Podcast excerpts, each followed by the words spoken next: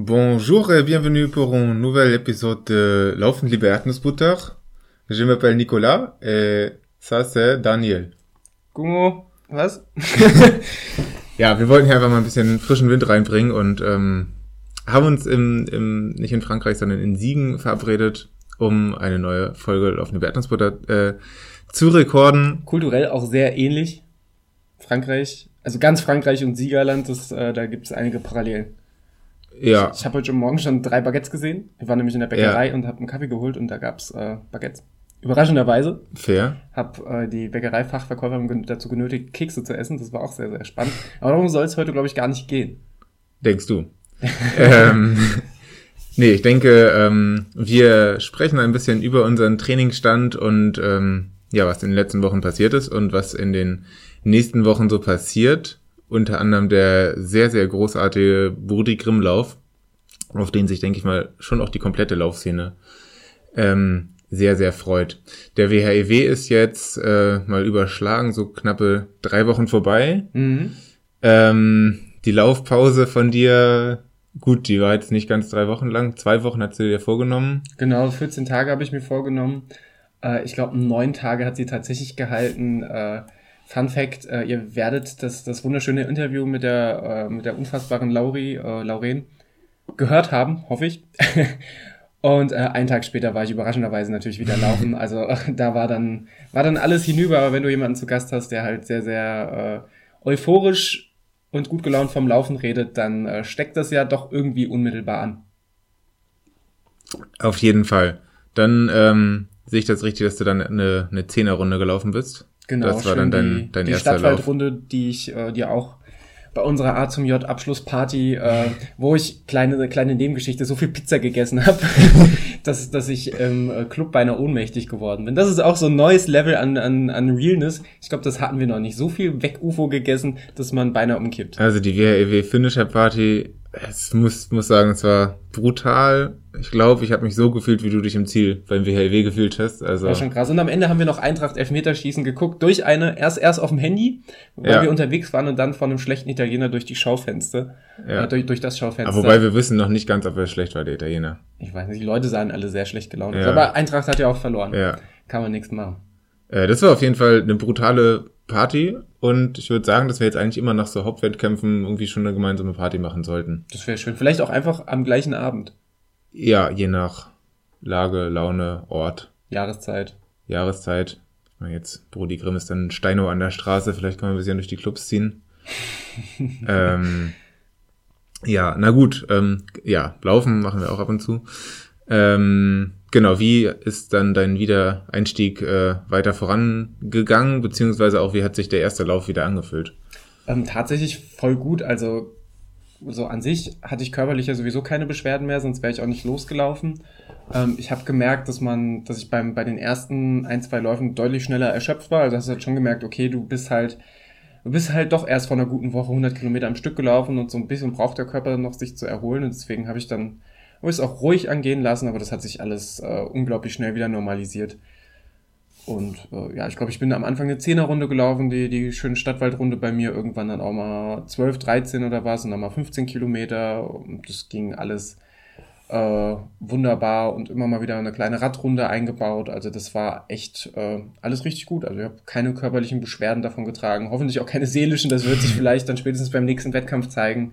Äh, und lass gerade so alles locker auf mich zukommen uh, und blicke schon so ganz sanft und, und äh, schelmisch Richtung nächsten Wettkampf, was für mich dann der Allgäu Panoramamarathon ist. Im August dürfte der sein. Im August. Okay, jetzt ist Mai. Ja gut, ist noch ein bisschen Zeit. Genau, also ich habe mir gesagt, so zehn Wochen vorher möchte ich anfangen, mich, äh, mich so ein bisschen strukturierter darauf vorzubereiten. Und der, der Wettkampf ist am 11. August. Sprich, ich glaube, nächste Woche oder übernächste Woche oder sowas äh, geht's, geht's dann, geht's dann ganz vorsichtig los. Und ich, äh, was halt meine größte Schwachstelle ist, ist klar, ich habe jetzt viel äh, lang und flach trainiert und jetzt äh, geht's natürlich darum, so ganz langsam mal ein, zwei Höhenmeter in die Beine zu kriegen, weil äh, der, der, der Marathon hat jetzt kein äh, Zugspitzniveau, aber es sind halt trotzdem, glaube ich, 1600 Höhenmeter, die du erstmal, äh, die du erstmal auch vorher in die Beine kriegen musst.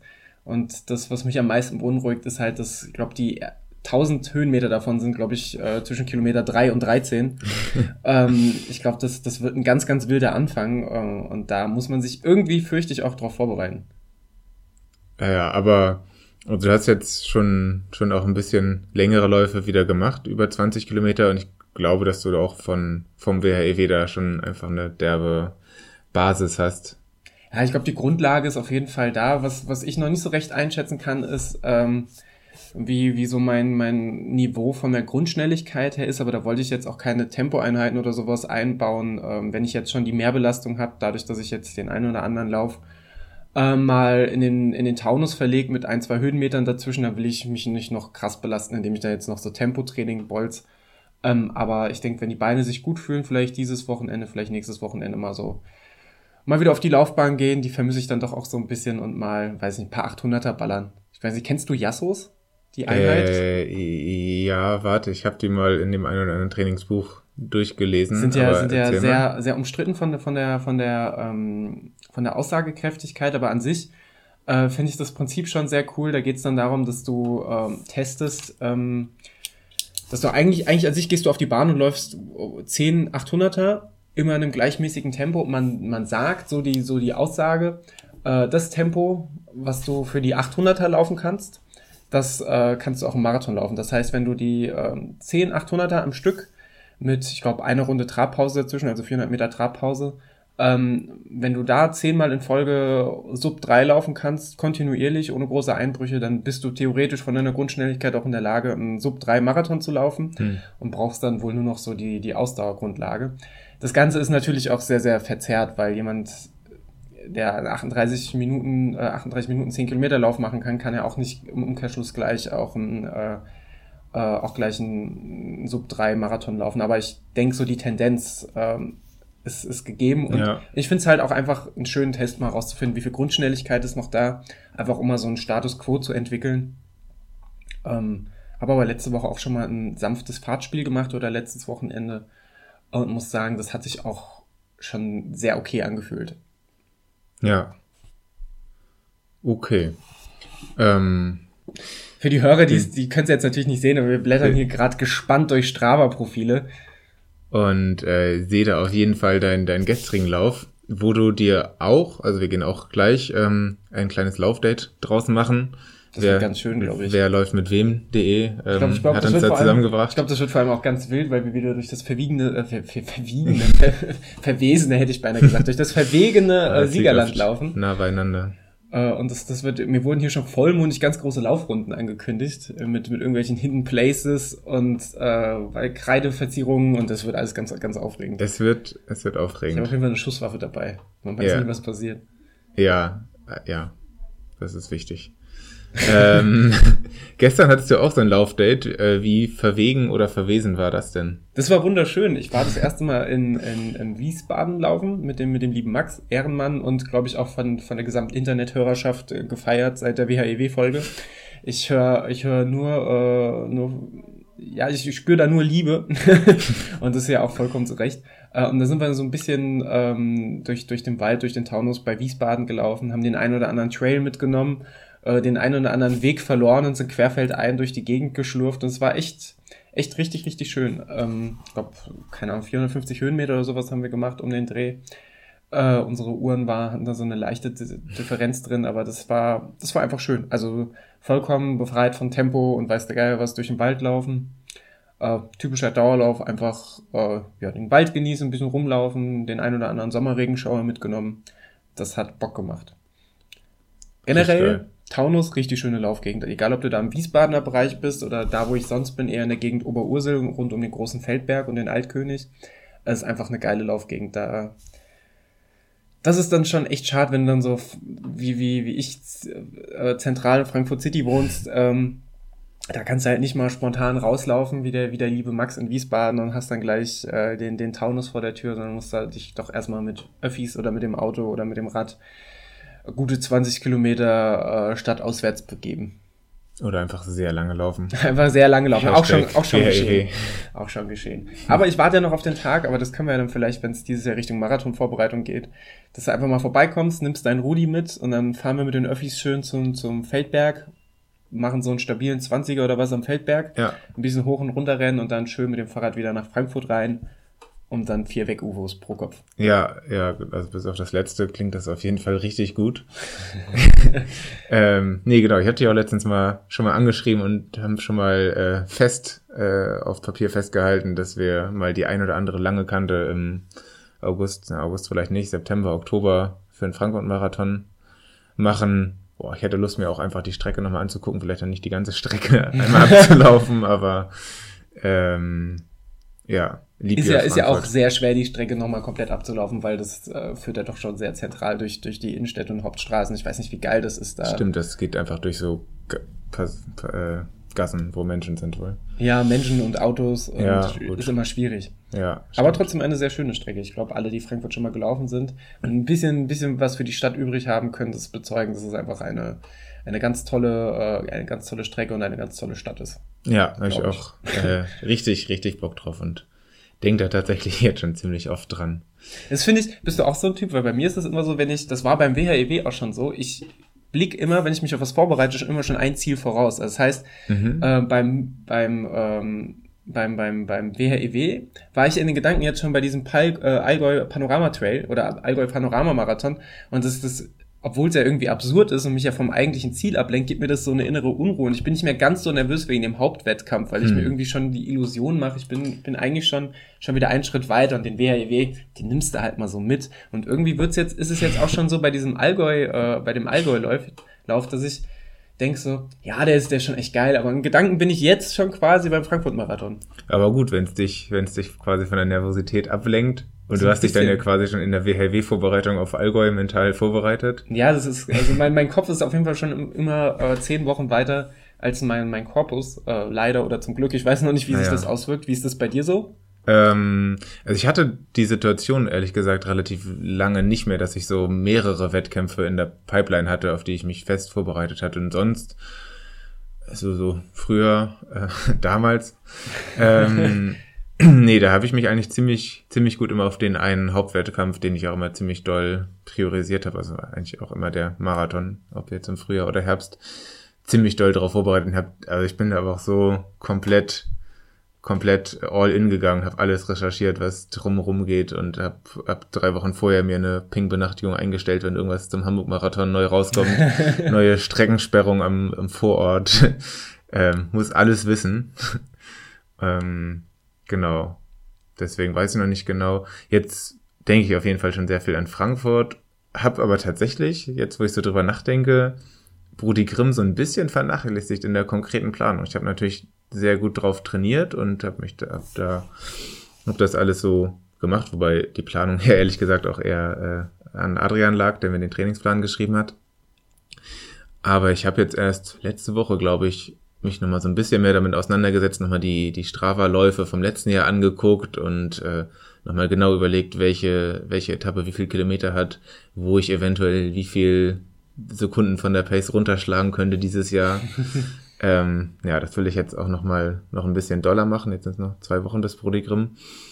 Ähm, ja, Das heißt, du hast noch gar keinen so richtigen Matchplan oder? noch keinen. Ich hätte eigentlich Lust, mir tatsächlich sogar vielleicht was aufzuschreiben. ähm, Ja, weil das Thema Ja. hatten wir gestern beim Laufen auch. Der, der liebe Max läuft ja auch den, äh, den Brudi Grimm Lauf und hat so ein bisschen gefragt, ähm, wie ich das letztes Jahr angegangen bin. Und meine Planung war ja letztes Jahr nach dem ersten Lauf schon vorbei, weil ich den ersten Lauf viel langsamer gelaufen bin, als ich Mhm. eigentlich wollte und mich nicht so gut gefühlt habe. Äh, Und dann der, der zweite Lauf allerdings an dem Samstagmorgen dann schon wieder viel besser lief, als ich eigentlich gedacht hätte und irgendwie, weiß ich nicht. Und unsere, unsere Übereinkunft ist gewesen, wobei ich das ja leicht sagen kann, weil ich dieses Jahr nicht mitlaufe, aber unsere Übereinkunft ist gewesen, ähm, eigentlich, ähnlich wie beim Intervalltraining, lauf immer so von der, von der, von der, von der Intensität her, dass du danach sagen kannst, einer geht noch. ja, Also ein, Eine- wenn, eine wenn, wenn, wenn du halt. Tausender ballerst, dass du halt, wenn du acht Stück ballerst, dass du so von der Intensität sagen kannst, ein könnte ich noch laufen und genauso machst du es beim Lauf auch. Du läufst so, dass du halt wirklich richtig fertig bist, aber noch nicht all out, dass du halt sagen kannst so, oh, einer geht morgen noch oder heute Ja. Nachmittag oder morgen früh oder eigentlich immer. Grundzustand, einer geht noch. Ja, also letztes Mal habe ich ja mehrfach so Zielsprints gemacht, äh, weil wir ja auch mehrmals auf einer Bahn eingelaufen sind, mindestens zweimal. Glaube ich. Im, im, Im, Wettkampf, ich war gerade überlegen, wo hast du denn Zielsprints trainiert? nee, im Wettkampf macht das Sinn, ja? Nee, im Training. nee, im, äh, bei der ersten und bei der dritten Etappe, glaube ich. Ähm, bei der ersten warst du auch richtig, also du warst generell schnell, aber bei der ersten warst du ja schon, da bist du mir ja irgendwann dermaßen entflohen. Ja, kurz vorm Ziel. Aber, ähm, aber das ist ja eigentlich dumm, glaube ich, da nochmal, hab das nämlich dann auch bei Strava wiederentdeckt und war ein bisschen erschrocken, dass ich da irgendwie dann auf die letzten 100 Metern drei irgendwas Schnitt ge gelaufen bin. Weil diese Kunden kann man, glaube ich, besser reinholen, wenn man dann einfach am nächsten Tag ein bisschen fitter ist und dann grundsätzlich ein bisschen äh, ja, entspannter durchläuft. Mal gucken. Ähm, hab mal eine grundsätzliche Frage an dich. Und zwar ähm, ist mir das auch bei dem, beim Strava durchscrollen aufgefallen, weil ich mir da selber so ein paar Gedanken drum gemacht habe. Dein Krafttraining, du machst ja ziemlich viel Krafttraining, oder? Geht. Also manchmal lasse ich es schleifen, manchmal mache ich das sehr konsequent. Also ich würde gern zweimal die Woche. Mhm wenn ich, wenn ich richtig mal einen Rausch habe und äh, mich, mich gut fühle, dann, dann mache ich auch dreimal die Woche Kraft oder, oder wie man neudeutsch sagt, Stabi-Training. Ähm, oder, oder ich verbinde das meistens dann halt auch mit ausgiebigen, ausgiebigen Blackroll. Das heißt, wenn ich dann, ich versuche meine ehemaligen Haupt-Social-Media-Pausen in den, in, wenn ich gerade einen Satz durch habe und äh, die nicht nur für Twitter zu verwenden, sondern mittlerweile dann auch in den Pausen mich zu dehnen oder äh, zu Blackrollen weil es halt einfach an den normalen Tagen sonst untergeht und da, ich meine, die Blackroll steht direkt daneben, warum die nicht auch mal benutzen. Ähm, ja, dann, wenn es richtig gut läuft, ist es dreimal die Woche momentan, ja, einmal die Woche, manchmal zweimal die Woche. Äh, aber das macht Spaß. Also ich mhm. muss mich immer aufraffen und motivieren und habe da gar nicht so Bock drauf. Das war im Winter eine Zeit lang noch anders, da war ich richtig motiviert. Ähm, aber ich bin danach immer happy, wenn ich die Krafteinheit durchgezogen habe. Äh, wenn ich nicht wieder mich übernehme. Also ich habe halt vom WHEW das Krafttraining ziemlich runtergefahren auch um da nicht zu riskieren und habe dann natürlich mit dem gleichen Gewicht auf meiner komischen Handelstange weitergemacht wie vorher und habe mir danach erstmal eine, eine schöne Zerrung in der Schulter geholt. Das war nicht ganz so smart, ähm, aber es ja, macht Spaß, gerade weil beim Laufen muss man ja sagen, bei einem gewissen Grundlevel musst du schon verrückte Dinge tun, um einen ordentlichen Muskelkater zu kriegen. Ähm, und das geht beim Krafttraining. Also gerade wenn man so ein Dulli ist äh, wie ich oder vielleicht wie wir, ich weiß nicht, wie du dazu stehst, dann kann man sich doch mit sehr, sehr einfachen Methoden einen sehr, sehr schlimmen Muskelkater aneignen. Und das ist vielleicht auch mal ganz nett, mal wieder so die Grenze seines körperlichen Seins zu erfahren, dass man nicht ganz so hochnäsig, nicht ganz abgehoben durch die Welt läuft, sondern einfach weiß, da gibt's irgendwo auch eine Grenze des Machbaren und die liegt halt bei mir bei 15 Liegestützen. ah, ich finde das eigentlich ehrlich gesagt viel zu traurig, wenn ich mal ins McFit reingehe und da nach nach 20 Minuten Aufenthalt wieder rauskrieche. Ja, wobei, da, da muss ich sagen, das hat ja bei mir wirklich für eine, für eine Motivationsspritze gesorgt, nachdem ich äh, umgezogen bin. Das erste Mal letztes Jahr nach, nach Offenbach und dann äh, weiter nach Frankfurt. Ähm, da war ich ja in keinem Fitnessstudio mehr äh, angemeldet und habe ja dann alles daheim gemacht mit einer popeligen Handelbank und einer Langhantelstange und zwei Kurzhandel Kurzhanteln. Und das reicht ja auch, weil eigentlich, eigentlich bräuchte es nicht mal das, weil du kannst ja alles auch mit dem Körpergewicht machen. Ähm, und das fand ich irgendwie sehr viel cooler, einfach Musik zu Hause laut mhm. aufzudrehen. Äh, du musst keine komischen Fratzen sehen, du musst dich nicht extra aufraffen, irgendwo hinzufahren, sondern du hast alles daheim. Äh, und seitdem läuft es auch deutlich konsequenter. Also in der Vorbereitung für, für Münster fing das erstmal wieder so richtig an, dass es richtig Bock auf Krafttraining hat. Gerade weil ich da auch wegen, wegen Antibiotika bedingt äh, ja auch eine Laufpause zwischendurch hatte und dachte, irgendwas, für irgendwas muss ich das jetzt nutzen. Ähm, Genau, und wieder bestärkt halt dieses Jahr durch meine, durch meine Fußverletzung im, im Januar und seitdem ist das eigentlich wieder fest drin.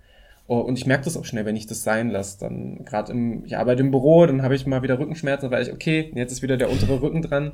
Und das ist, äh, ja, weiß nicht, das macht einfach so Bock. Ich weiß nicht, wie meine Nachbarn das finden, wenn ich dann halt, äh, vielleicht hat die ein, ein oder andere, ja, dann auch die Intervall- und Krawalle-Playlist abonniert, wenn ich die dann halt voll aufdrehe. Ähm, weiß nicht, noch hat sich keiner beschwert. Ja, ja. Und mir macht's gute Laune. Und gute Laune ist eigentlich auch einfach wichtig. Aber folgst du irgendeinem Plan, beziehungsweise die Übungen? Gut, du stemmst die, die Stangen einfach in die Höhe oder folgst du da irgendwelchen Plänen oder Übungen? Ah, ich habe das mir so ein bisschen zusammengeschustert. Ich habe ja damals ähm, zu Beginn der Utrecht-Vorbereitung so ein paar Grundkraftübungen äh, bei Adrian daheim gemacht, hm. in seinem, seinem Folterkeller. Äh, und da habe ich äh, einige übernommen. Äh, also gerade so die, die Kniebeugen, wobei ich die tatsächlich in letzter Zeit ein bisschen vernachlässige, weil, also jetzt gerade auch fände fänd ich sie sogar fast schon ein bisschen verwegen, wenn ich eh dann immer sehr, sehr in mich gehen muss, wie sich die Beine nach, nach ein paar Höhenmetern anfühlen. Wenn ich die dann noch zusätzlich mit, mit, äh, mit, mit Kniebeugen zer, zer, zerschieße, weiß ich nicht, wie gut das ist. Das mache ich dann lieber wirklich mit frischen Beinen, wenn ich dann weiß, am nächsten Tag laufe ich auch nur locker. Äh, aber generell auch so ein paar Mobilitätsübungen ähm, baue ich mit ein. Wenn ich, wenn ich ganz verrückt bin, auch nochmal das Seil springen, wobei ich davon in letzter Zeit ein bisschen Abstand genommen habe. Und ansonsten sind es eher so ganz klassische ganz klassische Übung, Planks, ähm, Kreuzheben, sehr mhm. viel. Kreuzheben finde ich eine unglaublich effektive Übung, wo du auch unglaublich viel falsch machen kannst. Oder auch so ordentlich was zerschießen kannst. Ähm, ja, ich bin ein bisschen weggegangen, was mir früher aber auch sehr viel Spaß gemacht hat, so klassisch McFit, immer diese, diese, diese isolierten äh, Muskelmaschinen, nenne ich sie mal, wo du halt wirklich immer genau eine Muskelgruppe äh, trainierst und ich immer an der Bizepsmaschine versumpft und gleichzeitig auch verzweifelt bin. ähm, ja, und da finde ich halt jetzt doch, also gerade mit, mit Körpereigengewichtstraining oder auch mit den Übungen, die ich so mache, da merkst du auch einfach, dass mehrere Muskelgruppen angesprochen werden.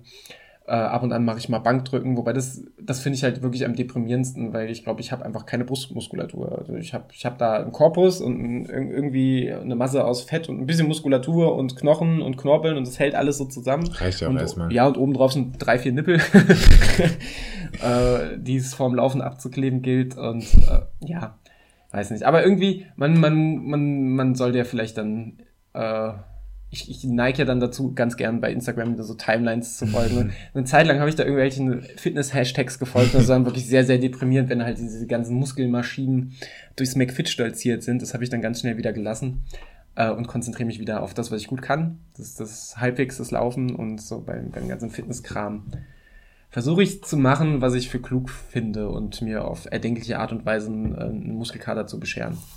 Ich denke aber auch gerade, ich weiß nicht, wie du das siehst, äh, du läufst jetzt auch ein paar Höhenmeter. Ähm, gerade dieses variable Laufen mal so auf Trails, ein bisschen, ein bisschen rauf und runter, das äh, ist ja auch eigentlich ein ganz gutes, ein ganz, ein ganz smartes Ganzkörpertraining, weil du beanspruchst ja sehr, sehr viele Muskelgruppen beim Laufen ja generell aber gerade durch das variable Laufen, durch variable Untergründe, dann vielleicht mal Schuhe mit ein bisschen weniger Dämpfung, wo der Fuß auch selber ein bisschen mehr ausgleichen muss. Ähm, ich glaube, das bringt für, für, für den Körper auch relativ viel. Hast du da Unterschiede gemerkt oder äh, generell, wie sieht denn dein Krafttraining aus? Wenig. es sieht sehr wenig aus. Ähm, ja, tatsächlich habe ich mir das gedacht, dass ich mir Beintraining einfach mehr oder weniger ein bisschen spare durch die ich schon, dass ich für meine Verhältnisse zumindest ziemlich viele Höhenmeter gemacht habe die letzten Monate. Ähm, dass die Beine da eigentlich genug beansprucht waren und ich das, das auch ganz gut gemerkt habe. Und ich war jetzt ab und zu mal im McFit, aber auch wirklich sehr selten. Ähm, bin da auch einfach an die Maschinen gegangen und ja, auch versumpft wie du. ähm, nee, und sonst ja, habe ich es irgendwie, ist mir selber aufgefallen, dass es irgendwie zu wenig war und ich mich da nicht mehr motivieren kann, rauszugehen aber auch bis auf eine Kettlebell, die ich mir irgendwann mal mit extrem viel zu viel Gewicht nach Hause bestellt habe, ähm, da gar nicht so viel habe und ja, ich habe, ähm, boah, vielleicht war es vorgestern, habe ich zum ersten Mal zu Hause Yoga gemacht. Ich wollte gerade sagen, du bist ja im Yoga-Game ja, glaube genau, ich, auch, ich bin, bin äh, dafür ziemlich drinne. Ein bisschen im Yoga-Game, das war auch schon ein bisschen mehr. Ähm, genau, Franzi und ich waren eigentlich mal relativ häufig im McFit beim Yoga. Da gibt's ja auch so Live-Kurse und zumindest. Sind die mit einem Trainer oder sind das die auf der, mit der Videoleinwand? Nee, da gibt's äh, eine Trainerin, die jetzt leider ähm, jetzt aufhört, das zu machen. Deswegen äh, sieht die Karriere, ist kurz vorm Karriereende. ähm, genau, ich habe das jetzt einmal zu Hause gemacht. Ich habe gesehen, dass du das selber auch, äh, auch gemacht hast, und zwar Yoga mit Medi. Genau, das ist die ist tatsächlich. Ich glaube, die hatten wir auch damals bei der, bei der im Januar bei der Folge mal erwähnt gehabt, äh, als wir darüber geredet haben, äh, so ein bisschen Ausgleichstraining. Da hatte hm. ich dann mhm. glaube ich die Yoga App Sessions empfohlen, weil sie mir auch selber empfohlen wurde und beim Googlen Yoga Einsteiger Tutorial landest du halt relativ schnell bei Madie Morrison. Ja. Und die macht es tatsächlich, äh, muss man auch einfach mal sagen, äh, für die braucht man eigentlich keine Werbung machen, weil die ist groß genug, aber trotzdem macht sie das auch einfach sehr, sehr gut und hat halt einen sehr, sehr gut organisierten äh, YouTube-Channel, wo halt wirklich für jedes Leistungsniveau was dabei ist. Also sowohl für Dullis wie mich, die froh sind, wenn sie, äh, wenn sie sich halbwegs zu den Zehen nach vorne beugen können und halt für die, für die Profis, die halt einfach, weiß ich nicht, den weinenden Hund freihändig machen. Ja. Gibt's das? Äh, Bestimmt. Ja, Wein.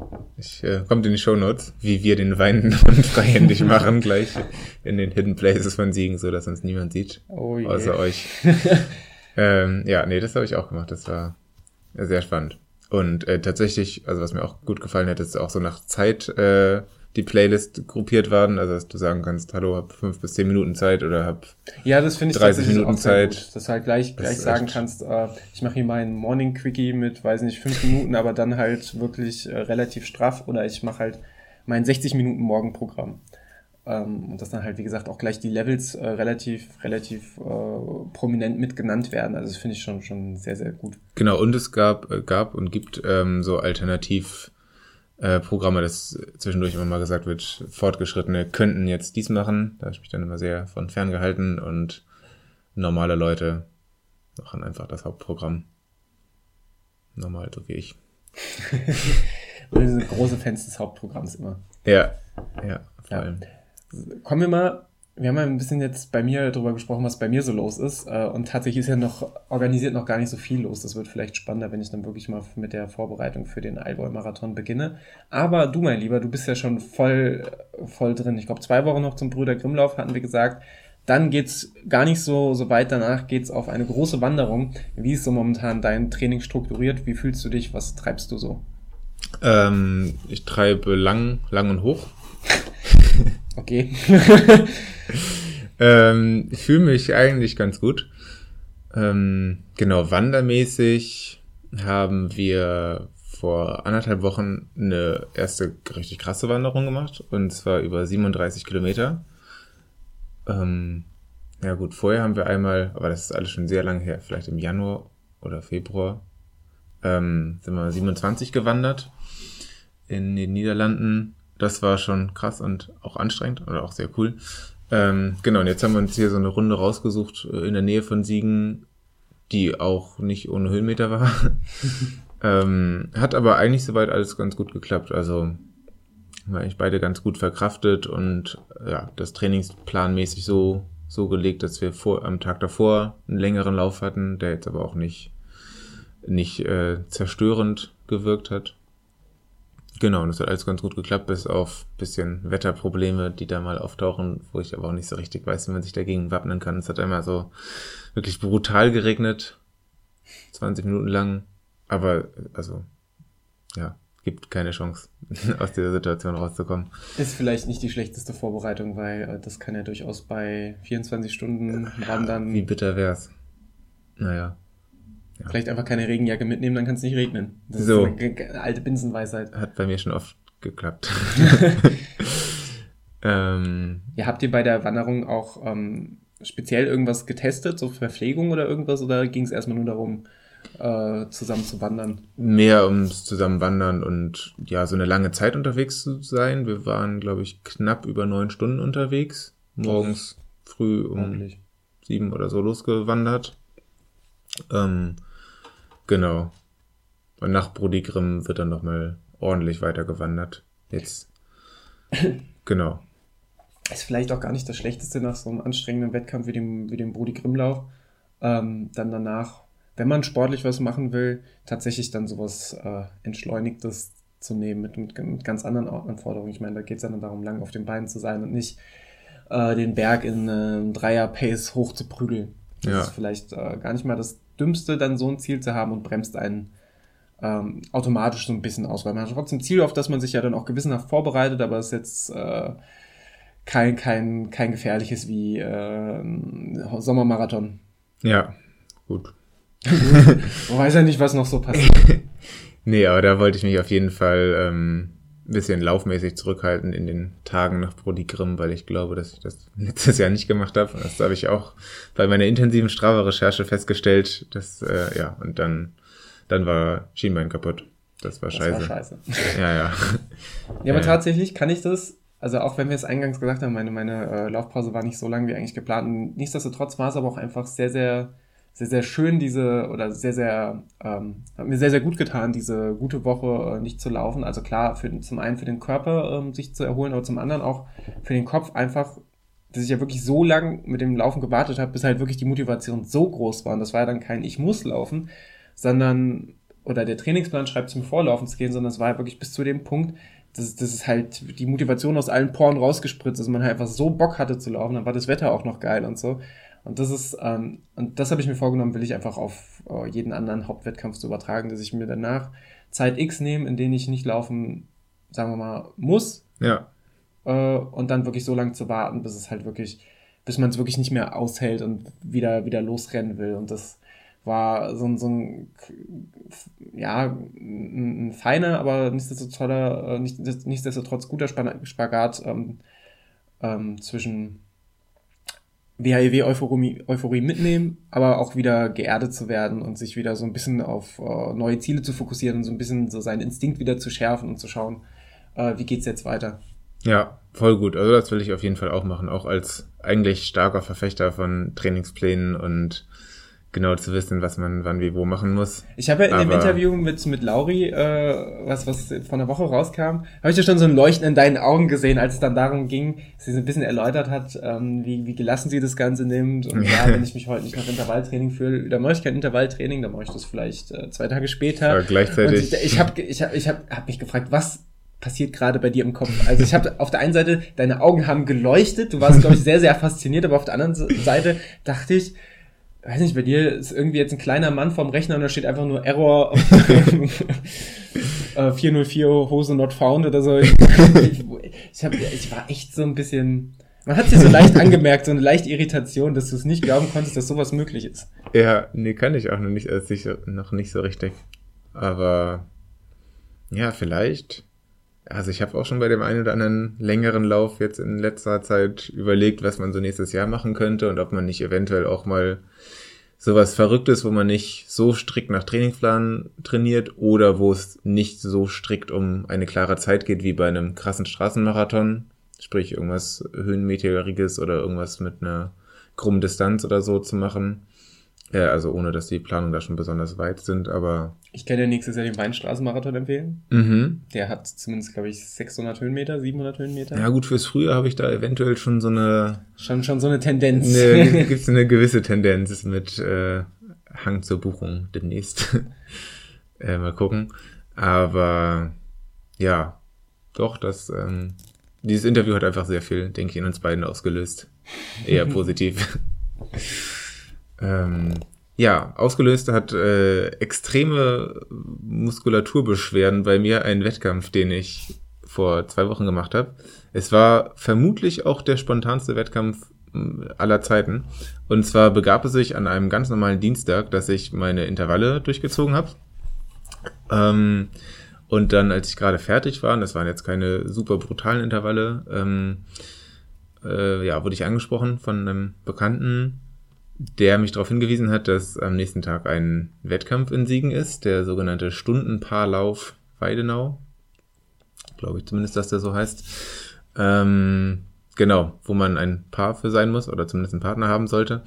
Und ähm, ja, da Franzi an dem Tag verhindert war, hatte ich da keinen Partnerin. Und ähm, ja, hat er mich gefragt, ob ich nicht sein Partner sein möchte. So schnell geht das. ähm, ja, und ich weiß nicht, das kennst du sicherlich auch, wenn man Intervalle läuft, dass das Blut dann nicht so richtig im Kopf ist und äh, sondern irgendwo an anderen Stellen und ja, man nicht so richtig gut denken kann, deswegen habe ich ja gesagt. und ja, hatte dann so 20 Stunden Zeit, mich darauf vorzubereiten, auf den nächsten Wettkampf. Ähm, genau, das Ganze läuft so ab, dass man eine Stunde lang auf der Bahn rumläuft, ähm, zu zweit und viel Musik drum ran ist. Man muss immer mindestens eine Runde laufen und kann bis zu drei Stunden, äh, drei Runden am Stück laufen. Dann muss man spätestens wechseln. Wobei die meisten und auch wir das so gemacht haben, dass nach jeder Runde gewechselt worden ist. Also immer 400 Meter laufen. Ach, das heißt, dass, äh, dass man, ähm, dass man nie zu zweit auf der Strecke sein kann. Genau, genau. Man, es muss immer einer warten. Mhm. Ähm, genau. Und wir haben das halt so gemacht, dass wir uns immer einmal abgewechselt haben und haben das auch so auch bei den äh, super krassen Raketen so beobachtet, dass das, glaube ich, auch, ähm, ja, egal auf welchem Leistungsniveau, das Klügste ist, um am meisten Leistung und Geschwindigkeit rauszuholen. Also das war mir vorher gar nicht so bewusst. Ich hatte mich irgendwie darauf eingestellt, dann öfter auch mal ja, 1200 am Stück zu laufen, aber kannst du natürlich nicht so schnell sein wie auf einem zackigen 400er, bei dem du dich dann nach mal eine Minute bis anderthalb entspannen kannst. Wobei. entspannen. ähm, entspannen dann auch heißt, irgendwie wild auf der Uhr rumzudrücken. Wir hatten einen Zettel neben der Bahn liegen, wo wir uns dann immer die Bahn notiert haben, ähm, damit wir am Ende wussten, wie viel wir gelaufen sind, weil es ja jetzt keine Chips oder so gab, keine elektronische Zeitmessung. Da war ich auch immer sehr aufgeregt, ob ich das nicht vielleicht doch vergesse und wusste dann nicht, ob ich schon eine Bahn aufgeschrieben habe und so weiter. ähm, ja, das war sehr aufregend und da konnte ich natürlich auch, wusste ich überhaupt nicht, welche, welche Pace da so möglich ist. Und das lief erstaunlich gut. Ähm, wir haben zusammen 41 Bahnen geschafft. Ähm, genau, und ich bin die 400er immer so in 3,5er bis 3,15er Schnitt gelaufen. Tatsächlich. Das ist flott. Tatsächlich ähm, immer schneller werdend. weiß auch nicht genau, was da los war. Ähm, ja, das war krass. Hat richtig Bock gemacht.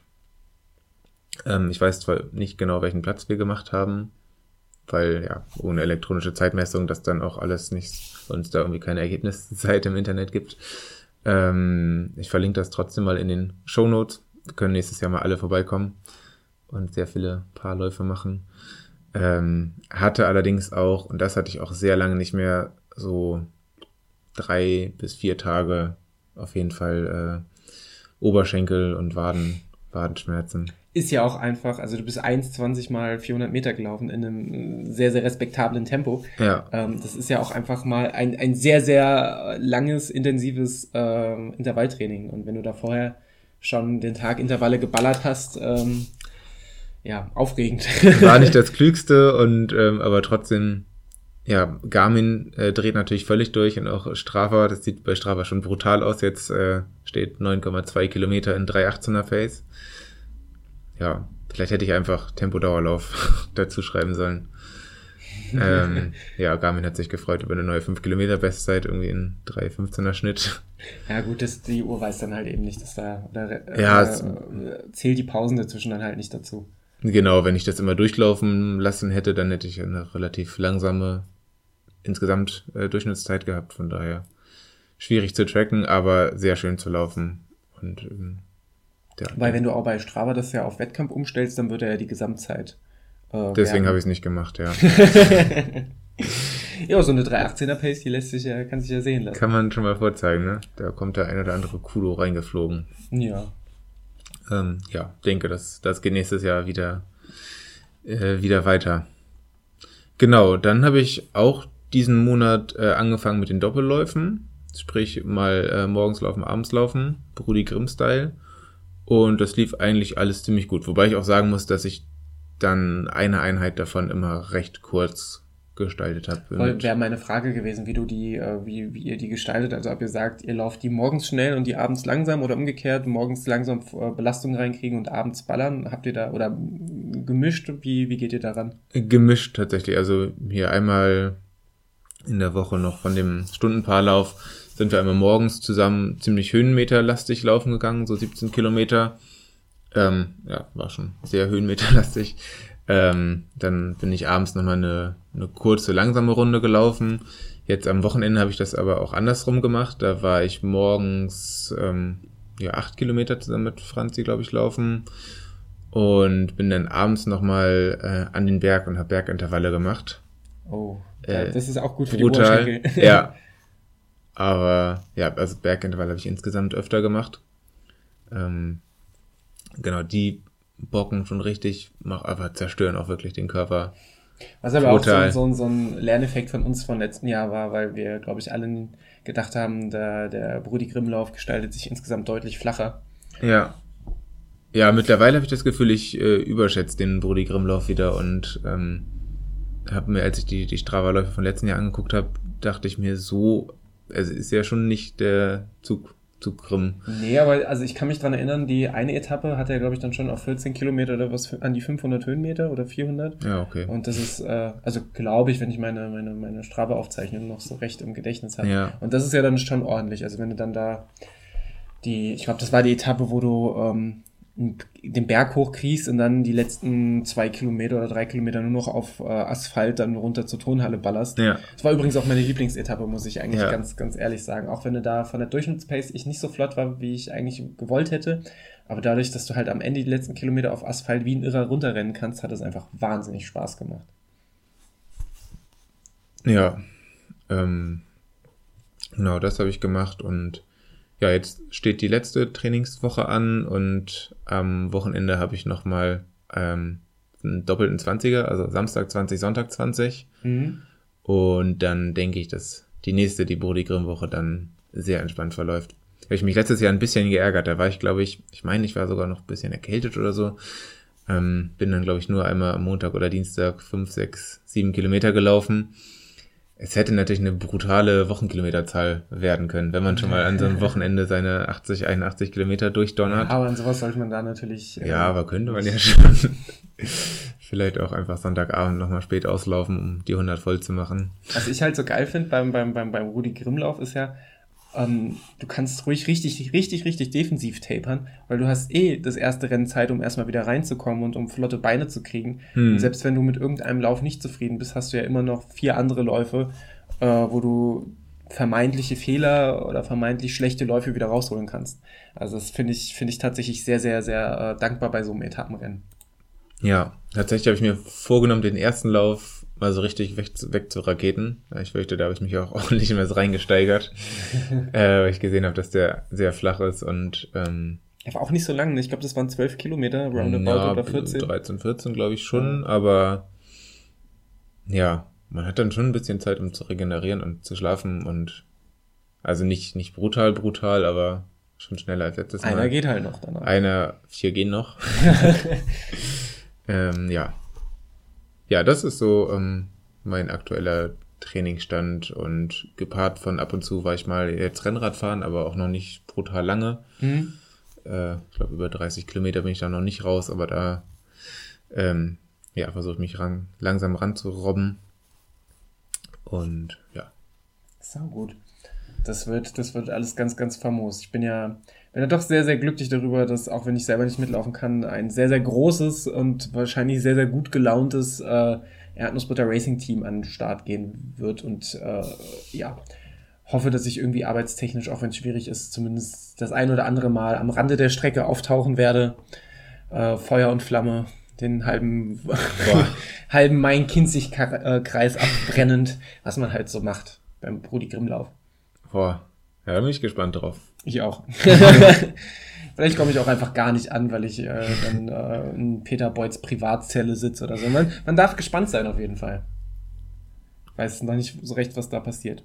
Ähm, so ein richtiges Zeitziel hattest du aber nicht. Ich glaube, ich habe dich schon mal gefragt, außer dass du schneller sein wolltest als letztes Jahr. Ja, das ist ja generell sehr schwierig, so Zeitziele da zu sagen. Ich bin aber letztes Mal sechs Stunden und ich glaube neun Minuten gelaufen mhm. und es böte sich ja an. Ähm, sechs Stunden und acht zu laufen zum Beispiel. Genau, also sechs, acht ist einfach, ist eine gute Zahl. Um, sechs damit, Stunden sechs fände ich gut. Sechs Stunden sechs und sechs Sekunden. Genau, damit verbinde ich viel und ähm, ist auch meine Lieblingsfarbe. Ja, also genau, dann so eine 559 wäre schon brutal.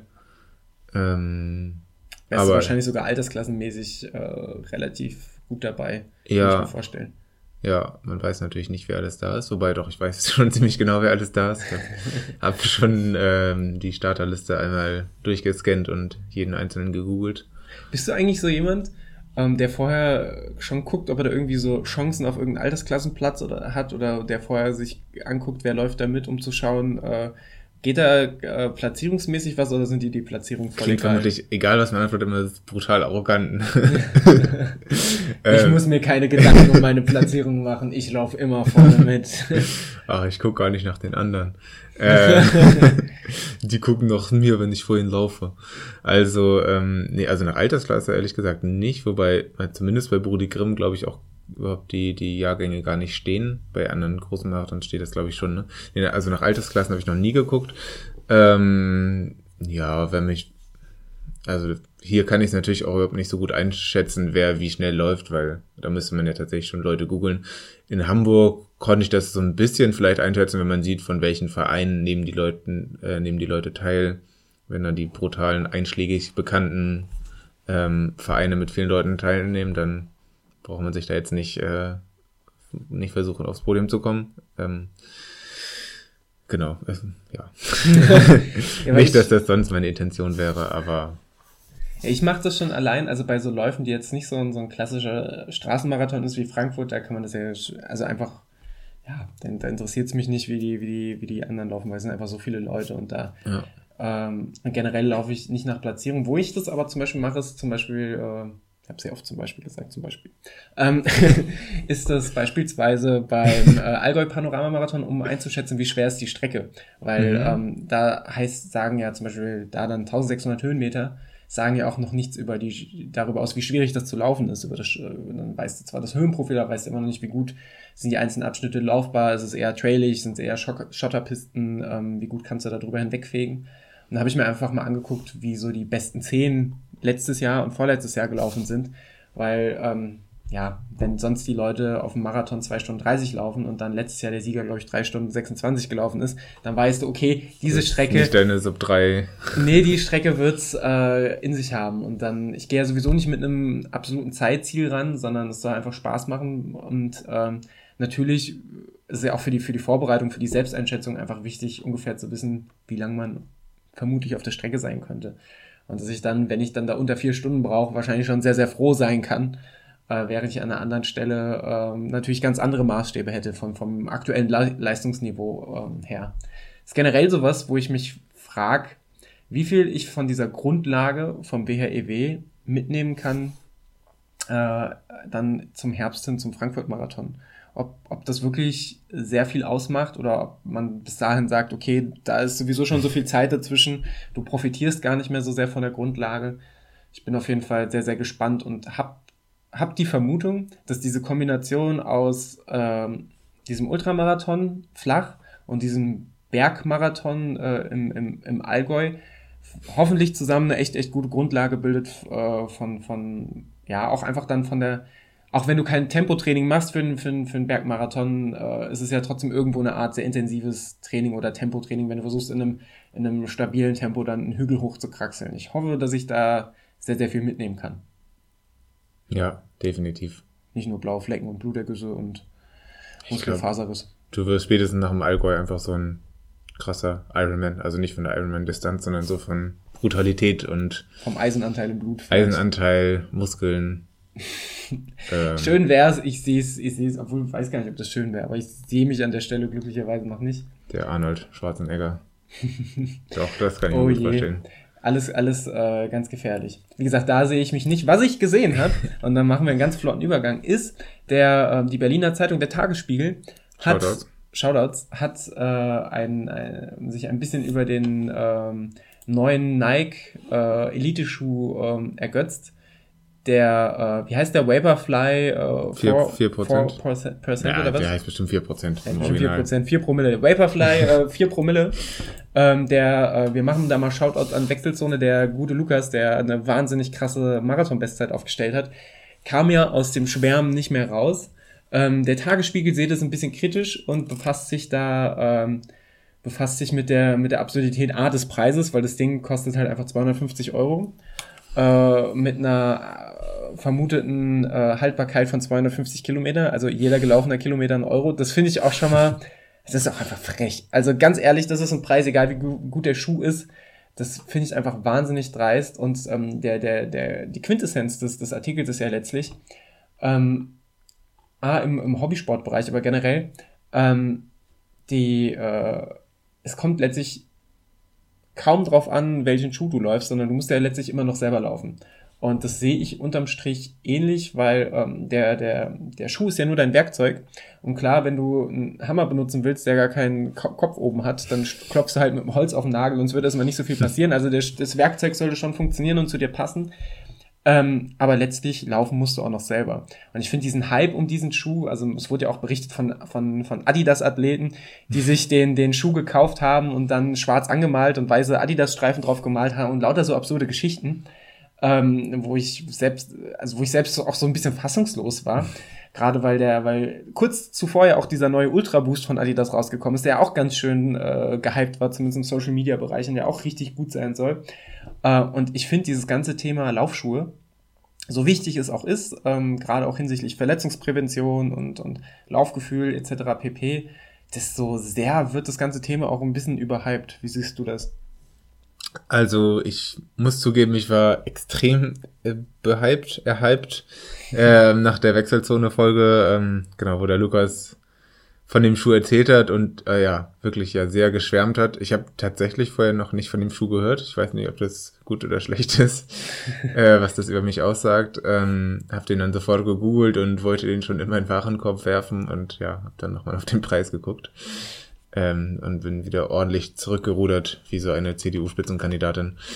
ähm, boah. Ja, äh, ja, war ich ganz schön schockiert und habe dann irgendwie tatsächlich auch ein paar Minuten später deinen äh, den Artikel gesehen, den du durchs durchs Internet gejagt hast und ja, sehe das letztendlich ähnlich. Also vor allem vor allem, dass der Schuh so so wenig äh, Kilometer aushält, es macht ihn wirklich überhaupt nicht alltagstauglich. Da muss man sich wirklich ja jeden Kilometer sehr sehr genau überlegen, ja, also das ist für mich, macht. für mich ist es ja wirklich nur eine Option für Leute, die wirklich damit ihr Tages, äh, ihr, ihr, ihr Unterhalt verdienen. Oder die halt wirklich sehr, sehr wohlhabend sind. Aber, Und danach dann nicht mehr viel verdienen, weil sie ihr ganzes Geld dafür ausgeben. Ja, eben. Also ich glaube, so im Spitzenbereich kann man, kann man sagen, okay, da macht das Sinn, wenn es halt wirklich darum geht. Und da in den angeführten vier Prozent, ich glaube aber ehrlich gesagt auch nicht, dass du vier Prozent mehr Leistung nur durch den Schuh raus, rausholst. Da geht dann wirklich, ich glaube auch einfach mental sehr, sehr viel und der Placebo-Effekt, äh, und das, das eigene Empfinden wird da sehr, sehr viel zu beitragen. Ähm, ich würde dem Artikel, wir hauen den in die Shownotes, äh, würde ich auch nicht uneingeschränkt bei allem zustimmen, aber prinzipiell, also ich, ich weiß nicht, du, ob du eine Preisobergrenze bei Laufschuhen hast, aber bei mir liegt die safe bei 100 Euro. Also wenn ein Schuh drüber liegt, dann mache ich mir schon sehr, sehr viel Gedanken. Und ich habe auch schon mal 120 Euro für ein paar Ultras bezahlt. Ähm, aber per se sehe ich es nicht ein, so wichtig der Schuh auch ist, so viel Geld auszugeben. Dann kaufe ich mir lieber ein Vorgängermodell oder warte, bis, bis, bis, bis die Saison zu Ende geht und kaufe mir dann einfach ähm, die Schuhe und die letztlich. Ja, wie, wie gesagt, ich finde, das Thema wird einfach so, so ein bisschen, so ein bisschen zu, zu hoch gejubelt und ich, ich finde ja selber Schuhe auch geil. Also ich, ich bin ja auch, bin ja auch so, so, so ein kleiner Laufschuh-Fetischist und es gibt richtig, richtig geile Modelle, aber letztlich, äh, es ist halt nur ein Schuh. Also laufen musst du, musst du immer noch selbst. Ja, also ich habe so eine Preisobergrenze nicht, auch wenn ich oft sehr traurig bin, wenn ich dann bezahle an der Kasse. Ähm, ja, aber habe das auch, auch so nach den Gesprächen mit dir mir überlegt, so ein bisschen, bisschen mehr darauf zu achten und ja, also tatsächlich habe ich jetzt auch mal geguckt, ob ich die nächsten Schuhe im Internet bestelle, was eigentlich, eigentlich fühlt sich das für mich nicht gut an, weil ich nicht eigentlich das die falsche Richtung finde, äh, ja, nicht mehr im Einzelhandel zu kaufen, sondern alles im Internet zu bestellen und da eigentlich an anderen Stellen auch drauf achte, das nicht so zu machen. Aber da kriegst du halt viel eher Vorgängermodelle zum Beispiel, ähm, die es ja genauso gut, genauso gut tun und äh, die kriegst du im Einzelhandel wirklich nicht. Ist ja auch schwer für so einen äh, Laufladenbesitzer. Ähm, der, der, A, muss er die aktuelle Kollektion ja. haben und B kann er ja nicht äh, auf ein ganzes Lager voller Vorjahresmodelle drin haben. Ja, also das ist ja, das ist ja so auch nicht machbar. Und da hat der, Inter der Internet, der dieser Internet, das Internet hat halt einfach äh, ganz klar die Nase vorn. Ja, mal gucken, ähm, wie ich dann damit umgehe und welcher Schuss dann demnächst wird. Ähm, nee, genau, auf jeden Fall Artikel in den Show Notes. Ähm, genau, hier Einsatz ähm, lese ich mir vor, Ausstatter vermitteln das Gefühl, dass man ohne Pulsuhr, GPS-Aufzeichnung, Powergel und teure Funktionswäsche gar nicht erst loslaufen sollte. Genau, ich glaube, dass das nicht nur Schuhe angeht, sondern ja, dass alle, alle auf Gewinnmaximierung aus sind und fällt einem doch schon öfter auf, dass dann, dass Leute auf 10 Kilometer Läufe mit drei Gels und Essex Regenjacke für 170 Euro unterwegs sind und das ist nimmt manchmal alles merkwürdige Züge an. Ja, total. Also letztlich, man muss sich ja immer vor Augen führen, egal wie ambitioniert man es äh, betreibt oder eben nicht, es ist letztlich halt auch einfach Laufen. Und das ist kein Hexenwerk, das ist keine Zauberei. Du, du ziehst dir deinen Laufschuh an, ziehst dir Sportklamotten an, das kannst du theoretisch auch in einer, in einer Jeans-Shorts machen, auch wenn es dann nicht sonderlich angenehm ist oder in irgendeiner weiß nicht, Hose noch früher vom Fußballtraining und dann läufst du, läufst du los. Und alles, was dazu kommt, ist noch Bonus. Ähm, sei es jetzt GPS-Aufzeichnung, was halt sehr, sehr geil ist und ich will auch nicht ohne GPS-Aufzeichnung laufen. Ich finde das, ich finde es für mich, für meinen, für mich als Statistik-Freak einfach wahnsinnig wichtig, da, da die Daten zu haben. Ähm, aber letztlich unbedingt brauchen tut man es halt, tut man es halt nicht. Also es ist jetzt, keine Lebensnotwendigkeit. Und wenn man ein gewisses Tempogefühl hat oder eben auch nicht, dann sagst du halt, ich, ich gucke auf die Uhr und gehe 60 Minuten laufen und kommst halt wieder zurück und warst 60 Minuten laufen und weißt dann, keine Ahnung, es waren dann vielleicht 10 Kilometer ungefähr. Ähm, ja, es ist dann, ist natürlich auch viel, viel Typsache, aber auch da, da wird, da wird halt, es stecken halt sehr, sehr große äh, kommerzielle Anbieter hinter, die halt eben auch Geld machen wollen und natürlich versucht Powerbar dir zu, äh, dir einzuimpfen, dass du ey, wenn du drei Kilometer läufst, dann sollst du vielleicht auch zwei Gels schon mal drin haben. Wer drei weiß, Kilometer, was draußen drei passiert. Protein. drei Protein. ja, aber dementsprechend, also es ist ja auch vollkommen logisch, dass sie versuchen, das zu, zu vermitteln, weil das ist deren Geschäft. Also wie Foodspring dir versucht weiß zu machen, dass du auf jeden Fall jeden Morgen äh, Protein-Pancakes frühstücken musst, wenn du einmal eine Handel gesehen hast. Also das ist ja, das ist ja einfach deren Geschäft und das ist dann auch irgendwo, irgendwo okay. Man muss halt einfach nur wissen, ähm, ja, womit die arbeiten und wo, wo, wo, woher die kommen. Ja. Genauso ist es bei Laufschuhen auch. Natürlich ist es erstrebenswert für uns, immer schneller zu laufen, immer besser zu werden. Natürlich sind wir scharf auf neue Schuhe, neue Schuhtechnologien. Äh, nichtsdestotrotz hat das Vorgängermodell ja auch seinen Dienst erwiesen. Und du wirst ja jetzt nicht langsamer als, also du wirst dieses Jahr nicht langsamer, wenn du im Modell vom letzten Jahr läufst, als du letztes Jahr gelaufen bist. Also es ist ja einfach sehr, sehr, sehr absurd, äh, was da teilweise für Instinkte in uns ausgelöst werden sollen. Fakt. Fakt. Lassen, lassen wir das so stehen. Lasst uns da sehr, sehr gerne eure Meinung zu, äh, zu kommen. Wir hatten da schon ein paar interessante Ansätze bei, bei Twitter gelesen, ähm, wobei da der Grundkonsens letztlich sehr, sehr einhellig war, dass der Schuh einfach sehr, sehr, sehr, sehr teuer ist und irgendwie niemand so recht bereit ist, den zu zahlen. Aber scheinbar ja doch, gibt's ja doch genug Leute da draußen, die äh, den Schuh gerne, ähm, gerne auftragen. Nicht oft, weil der ist ja dann schnell wieder Müll. Ja, Aber sie, wenn, wenn, dann tragen sie ihn gerne. Vielleicht Nike-mäßig mal so einen Rabatt, ähm, Mengenrabatt einbauen, Zehnerpack. Ja, oder vielleicht einfach mal so einen 10% Rabattcode auch einfach. äh, Vaporfly 10%. Ja, zum Beispiel. Ja. Hat das mal jemand ausprobiert, das im Nike-Shop so als Rabattcode, so Vaporfly 4%, 4% also einfach, einfach da eingeben? Boah. Vielleicht ist das voll der Lifehack. äh, ja, wir sind jetzt mal im Nike-Shop. Ähm, so, wir sind wieder da und ähm, einen kleinen, noch ein äh, Gruß in die Wechselzone geht auf jeden Fall raus an die letzte Folge, die wir auch nochmal verlinken, wo es unter anderem um Nachhaltigkeit beim Köln-Marathon ging. Im Köln-Marathon bist du ja auch schon mitgelaufen. Ähm, und da gibt's jetzt die ein oder andere Neuerung im nächsten Jahr. Und zwar gibt es einmal äh, Finisher-Medaillen aus Holz. Ähm, die haben sie ins Instagram reinraketet. Ähm, alles ein bisschen umweltfreundlicher und nicht mehr aus Zink. Und ähm, zum ersten Mal machen die auch einen Test mit Mehrwegbechern. Zwar nur im Verpflegungsdorf und an einer Verpflegungsstelle beim Marathon und Halbmarathon. Ähm, genau, mit so Fangnetzen. Äh, ja, heißt so, oder? Fangnetz. Netz, ähm, ja, weil Becher, ja. Becherrückgabe genau, Einheit. wo Becher reingegeben werden. ähm, ja, deine Meinung? Ich finde es per se auf jeden Fall sehr, sehr gut. Ich finde auch die, die Medaillen finde ich ja allein schon, nicht nur wegen der Nachhaltigkeit, ich finde sie auch einfach schick. Also meine mhm. Lieblingsmedaillen sind übrigens immer noch die vom, vom Kreuzbär 50 damals ja. und vom, vom Baldeney-Streik.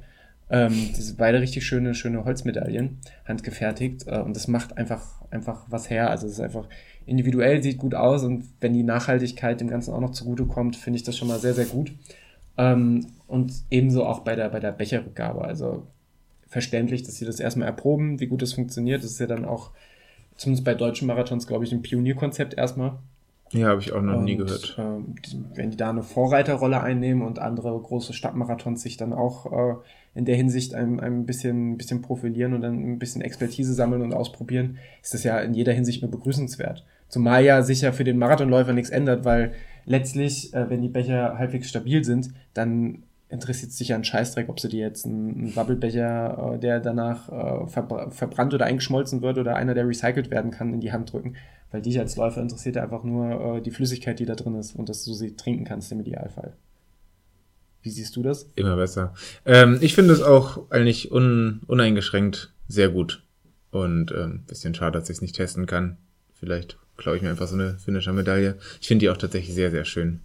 Die ja. Holzmedaille und ähm, fände es cool, wenn es, wenn da mehr Leute nachziehen und natürlich richtig gut, dass da jetzt eigentlich ein Marathon mal so ein bisschen vorgeprescht ist und das jetzt schon so ein halbes Jahr vorher angekündigt hat und dann vielleicht der ein oder andere nachzieht.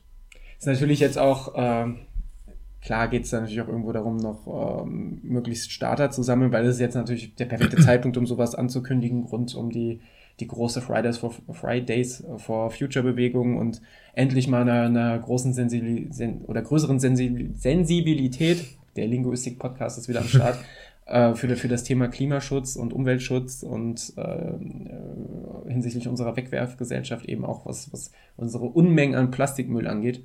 Ähm, und dementsprechend, ja, finde ich das gut, wenn ihr das, für die wird es den, die mit Sicherheit positive, äh, positive Resonanzen gegeben haben, wird sich vielleicht auch, äh, wird es im Köln-Marathon gönnen, auch ein bisschen auf die, auf die Starterzahlen auswirken, ja. dass sie sagen, okay, ich finde das cool, ich möchte das, möchte das unterstützen. Von daher haben da ja alle unterm Strich gewonnen. Ja. Nice. Dann haben wir übrigens zu der äh, Folge, wo wir ein bisschen äh, um den äh, Bonn-Halbmarathon geredet haben, die fulminanten, fulmi fulminanten Bonn-Halbmarathon. Findet ihr auch bei YouTube die Zerstörung des Bonn-Marathon? haben extra die Haare blau gefärbt, glaube ich.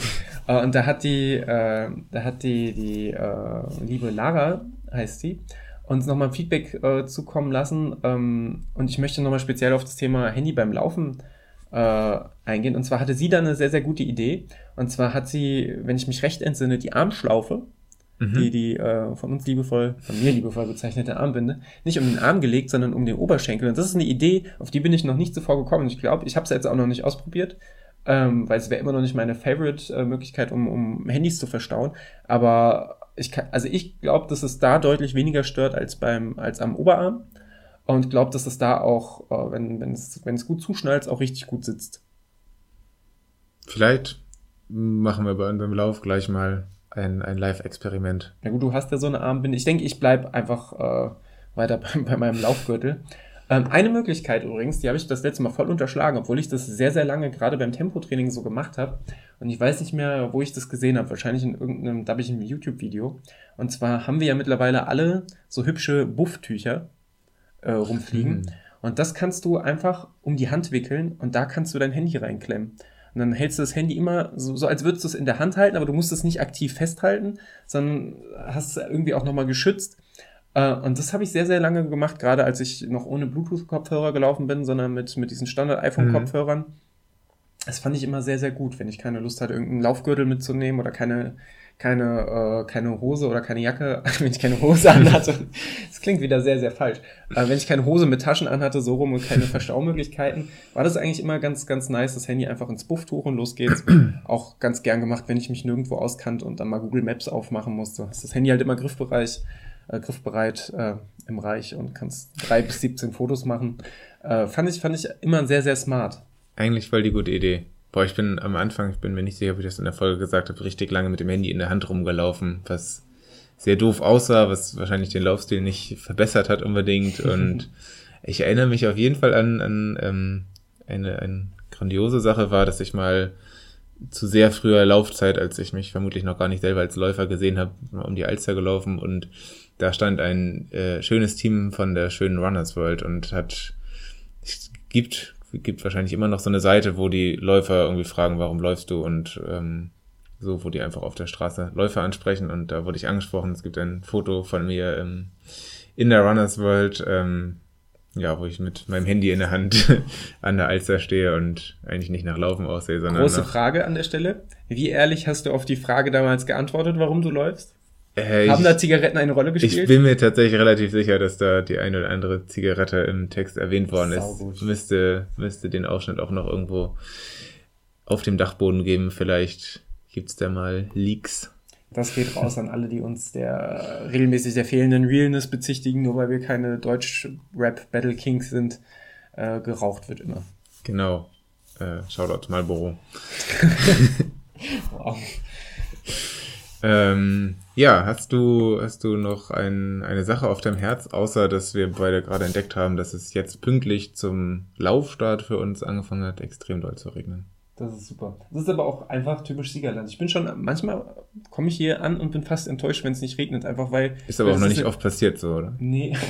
aber es ist auch so meine Grunderwartungshaltung, wenn ich in Siegerland fahre, dass es einfach, dass es einfach regnet. Also gar nicht mal stark, aber es ist halt eine gewisse Grundfeuchtigkeit liegt in der Luft. Ähm, Boah.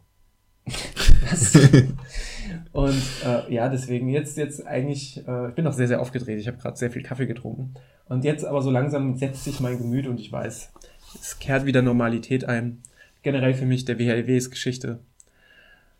Ich bin, ich bin nicht Geschichte. Ich bin Gott sei Dank Daniel ist Geschichte, LLE ähm, ist Geschichte. Es ist, es ist no, verhältnismäßig normales Wetter draußen. Ähm, LLE ist Gott sei Dank nicht Geschichte. Ähm, aber dieser Podcast, würde ich sagen, ist gleich Geschichte, oder? Wir haben einen ich richtig denke, runden. Besser. Ja. Ich glaube auch, besser wird's nicht. Wir haben einen richtig runden, schönen äh, Podcast-Schnack mal wieder gehabt. Eine richtig stabile Laberfolge. Ähm, wie gesagt, mich würde brennt oder uns würde brennt interessieren, was ihr von diesem äh, horrenden Preisen für diesen äh, abgefahrenen Nike-Schuh, äh, was ihr davon haltet. Lasst uns dafür gern eure Meinung auf den unterschiedlichsten Portalen zukommen. Und ansonsten, lieber Niklas, wünschen wir euch dann noch eine äh, formidable Zeit, einen schönen Lauf, was auch immer ihr gerade macht, ja. ähm, wo ihr euer Zigarettchen raucht. Treibt's nicht zu bunt. Und, oh, da habe ich gerade schon drei Sonnenstrahlen gesehen. Das heißt, wir Ayo. machen uns jetzt gleich ready to rumble. Tempolauf? Oh je. Na klar, aber immer bergauf. Ja, klar. Wir sehen uns alle oder hören uns alle auf den Laufstrecken dieser Welt. Ich wünsche euch einen formidablen Lauf. Macht's gut. Tschüss. Au revoir.